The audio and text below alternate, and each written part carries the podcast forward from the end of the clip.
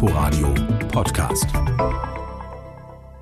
Und wieder ist eine Wagenkolonne von der Potsdamer Straße an den 200 bis 300 Schaulustigen vorbei in den Kleistpark eingebogen, der heute ein idyllisches Bild bietet. Die Welt schaut auf das historische Gebäude des Berliner Kammergerichts am Kleistpark. Es ist die Unterzeichnung des Vier-Mächte-Abkommens über Berlin, das lange verhandelt wurde und nun von den Außenministern der Siegermächte des Zweiten Weltkrieges unterzeichnet wird. Über vieles ist man sich nicht einig geworden, aber genau das zu akzeptieren, ist die Grundlage für weitere Verträge. Mein Name ist Harald Asel. Willkommen zu Berlin Schicksalsjahre einer Stadt, eine Chronik in 30 Folgen vom Mauerbau bis zur Wiedervereinigung. Sprengstoffanschläge und Banküberfälle erschüttern 1972 den Westen. Der Osten sehnt sich nach internationalem Flair. Ansonsten ein fast normales Jahr. Die Regierungskrise in Bonn endet mit dem überstandenen Misstrauensvotum und Willy Brandt fährt einen hohen Sieg bei der vorgezogenen Bundestagswahl ein. Die Westberliner dürfen zwar nicht mitwählen, hoffen aber auf weitere Erleichterungen im innerdeutschen Verhältnis. Die Detailarbeit beginnt, etwa beim Transitabkommen. Der Vertrag, den wir soeben unterzeichnet haben, hat eine dreifache Bedeutung.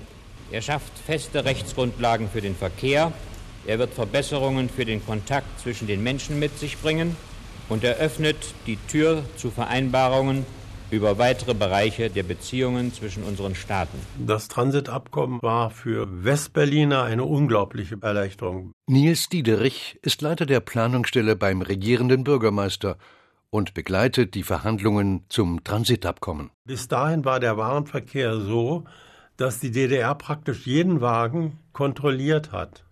Und durch das Transitabkommen wurde vereinbart, dass äh, der Westberliner Zoll die Lastwagen verplombte. Und daraufhin hat dann die DDR darauf verzichtet, jeden einzelnen Wagen zu kontrollieren. Wie waren die Kontrollen? Ganz zügig, ganz schnell. Mussten Sie aussteigen? Nein, gar nicht. Haben Sie irgendetwas öffnen müssen, Kofferraum nichts, oder nichts irgendwas? öffnen, gar Nein. nichts, Wie lange hat es ungefähr gedauert? So drei Minuten sowas. Das waren schmale Straßen.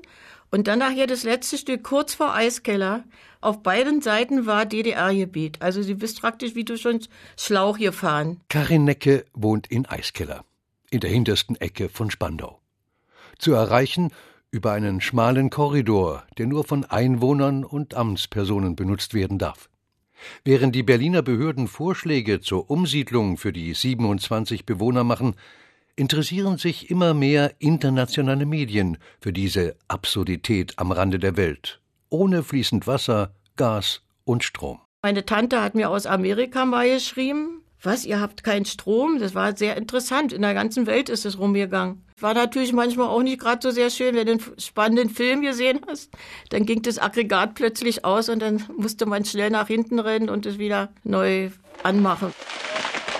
Der Säge zum Opfer fielen zwei Kastanien, die der ungehinderten Zufahrt von Kohlhaasenbrück nach Steinstücken im Wege standen. Auch im Süden geht es voran. Einen Kilometer lang und 20 Meter breit ist der Streifen, der Steinstücken infolge eines Gebietsaustauschs mit dem Rest von Westberlin verbindet. Nach dem Bau der Mauer konnte man dort nur mit Sondererlaubnis hin, wenn man dort lebte. Die DDR war da sehr streng. Pünktlich um 12 Uhr wurde heute Mittag die in Rekordzeit erbaute neue Straße nach Steinstücken offiziell dem Verkehr übergeben. Berlins regierender Bürgermeister Klaus Schütz eröffnete damit für alle Westberliner den freien Zugang zur ehemaligen Exklave. Dieser idyllische Platz ist nun wirklich ein Ortsteil unseres Bezirks Zehlendorf. An dieser Stelle sind für alle, die nach der Praxis des Vier-Mächte-Abkommens fragen, wichtige Zeichen gesetzt worden. Das sagt der regierende Bürgermeister Klaus Schütz in der schon von Willy Brandt eingeführten Radiokolumne Wo uns der Schuh drückt. Doch die Berlinerinnen und Berliner sehen sich nicht nur weltpolitisch bewegenden Fragen gegenüber. Entschuldigen Sie, können Sie mir erklären, warum es im Sommer wärmer ist als im Winter? Ganz komische Sache ist das. Haha, sehr niedlich. Woher soll ich denn das wissen? Weil der liebe Gott uns besser mit uns meint und wir wollen noch Ernte haben. Das ist doch eine dumme Frage, weil die Sonne scheint. Die scheint auch im Winter.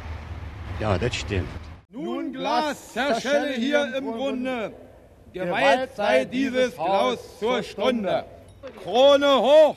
Hoch schwebte sie, die riesige grüne Krone gezogen von einem Ausleger, der oben in schwindelnder Höhe von 120 Metern über den Dachboden herausragte. Dabei wird dieser Steglitzer Kreisel noch einige Meter höher sein, in zwei Jahren, wenn er übergeben werden kann. Denn die beiden gläsernen Restaurants auf dem Gipfel dieses Betonkernes werden mit einer Höhe von 130 Metern abschließen. Auch hier stellen sich bald Fragen. Der Steglitzer Kreisel, das Hochhausprojekt im Berliner Südwesten, ist trotz explodierender Kosten beim Richtfest 1972 ein Symbol für den Fortschrittsoptimismus der Stadt. Verantwortlich für den Bau ist die Architektin Sigrid Kressmann-Schach. Sie ist bestens vernetzt in der Westberliner Politiklandschaft. Dieser Steglitzer Kreisel ist ein Mehrzweckbauwerk. Die Hauptfunktion ist das Einbeziehen des öffentlichen Verkehrs. Wir haben zwei U-Bahn-Linien, die hier in diesem Haus in einem großen Umsteigebahnhof sich kreuzen. Die eine U-Bahn-Linie kommt aus Wedding und bringt praktisch später die Anbindung nach Pankow und wird weiterführen nach Lichterfelde und äh, Marienfelde. Eine kleine Panne gab es nur, als der regierende Bürgermeister sprechen wollte und die Mikrofonanlage versagte. Es wird nicht die einzige Panne bleiben. Zwei Jahre später ist die Bauträgergesellschaft insolvent. Man denkt sogar über Sprengung nach. Der Finanzsenator tritt zurück. Die zweite U-Bahn-Linie unter der Reichsstraße wird nie gebaut werden. Seit Montagabend, unmittelbar nach dem tragischen Flugzeugunglück hier bei Königs Wusterhausen, leisten zahlreiche Bürger unseres Landes gemeinsam mit den Mitgliedern der Regierungskommission sehr schwere Arbeit. Die Ostberliner Zeitungen erschienen mit schwarzen Titelseiten. Die Rundfunksender in der DDR strahlten den ganzen Tag über ernste Musik aus. Der Schock ist groß an diesem 14. August 1972. Ein Flugzeug vom Typ Ilyushin stürzt kurz nach dem Start vom Flughafen Schönefeld mit 156 Menschen an Bord bei Königs Wusterhausen ab. Die bis dahin zweitgrößte Katastrophe der zivilen Luftfahrt. 60 verstümmelte Leichen können nicht identifiziert werden. Ein schwerer, regenverhangener Himmel hängt über der Unglücksstelle 48 Stunden nach diesem tragischen Flugzeugunglück bei Königs Wusterhausen.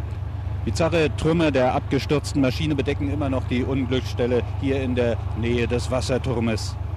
Schwere Kräne sind im Moment dabei, die Trümmer der Maschine auf Lastwagen zu verladen. Die Regierungskommission hat sich nach ihren Eintreffen leider davon überzeugen müssen, dass keiner der Passagiere und der Besatzungsmitglieder den Absturz überlebt hatte. Am Tag der Trauerfeier in Wildau wehen auch in Westberlin die Fahnen auf Halbmast. Im Ostteil der Stadt verbinden sich nach wie vor Hoffnungen mit dem Amtsantritt von Erich Honecker im Jahr zuvor. Das Jahr 72 war eine Zeit, wo die eine oder andere Hoffnung schon da war, dass das wirklich äh, aufwärts geht mit bestimmten auch kritischen und strengen Fragen, die, die aufgekommen waren. Brigitte Zimmermann, stellvertretende Chefredakteurin der Zeitung Junge Welt. Für das Zentralorgan der FDJ ist sie immer in der ersten Reihe dabei. Auch als der Glanz der weiten Welt in die kleine DDR kommt.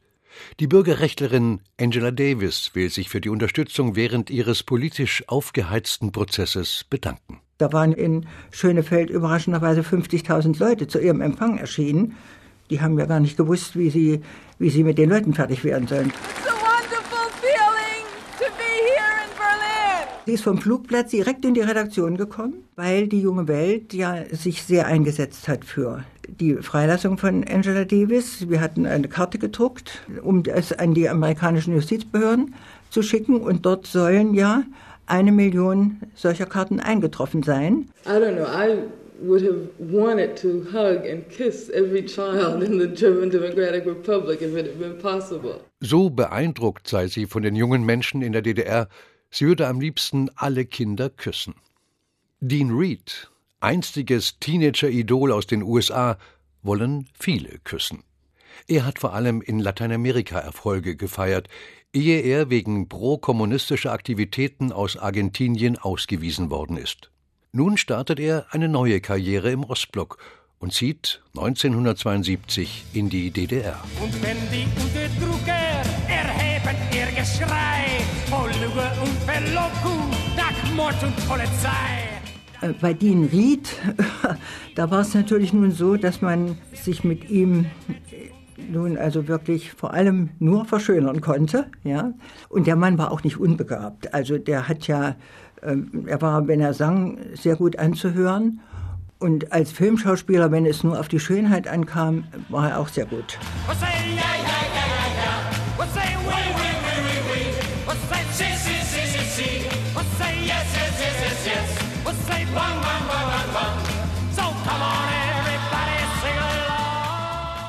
Raubüberfall auf die Filiale der Berliner Diskontobank in Britz. Rund 100.000 Mark erbeuteten heute Vormittag zwei bewaffnete und maskierte Männer aus diesem panzerglasgesicherten Kassenschalter. Ich hörte einen Aufschrei. Es war eine Dame, die hier im Kassenraum war, eine Kundin. Guckte dann nach vorn und sah ich den Täter, der mich dann aufforderte, das Geld aus, den, aus der Kassenbox rauszugeben. Ein Phänomen schockt Westberlin. Die Zahl der Banküberfälle nimmt rasant zu, verübt von jenen, die in die Illegalität abgetaucht sind und mit terroristischen Anschlägen eine Veränderung der Gesellschaft erzwingen wollen. Innerhalb weniger Wochen wurde heute Morgen zum zweiten Mal die Filiale der Diskontobank in der Fritz-Reuter-Allee in Britz überfallen. Unbekannte Täter erbeuteten dabei 29.000 Mark. Um 9.15 Uhr waren ein etwa 17-jähriges Mädchen und ein etwa 20-jähriger Mann mit vorgehaltenen Revolvern in die Filiale gedrungen und dann nach Übergabe des Geldes mit einem gestohlenen VW geflohen, in dem ein weiteres, etwa 17-jähriges Mädchen am Steuer wartete. Eine der 15 Wohnungen, in denen die Polizei am Wochenende 22 als Terroristen Terroristen verdächtige Personen vorläufig festnahm, liegt in der Eisenbahnstraße in Kreuzberg. Hier wohnte die 19-jährige Telefonistin Verena Becke, die bei dem Sprengstoffanschlag auf den britischen Yachtclub im Februar dieses Jahres mitgewirkt haben soll. Welche Delikte kämen im Zusammenhang mit den erfolgten Festnahmen in Frage? Es handelt sich um mehrere Banküberfälle und vor allen Dingen auch um mehrere Sprengstoffanschläge, wobei der Anschlag auf den britischen Yachtclub in Gato das schwerste Delikt ist, denn dabei ist der Bootsbauer Erwin Belitz ums Leben gekommen. Ich bin Schneiderin. Wir haben mit Lüppe gearbeitet für Makrone und Pinzette. Alle waren kleine Teile, 18 Stück.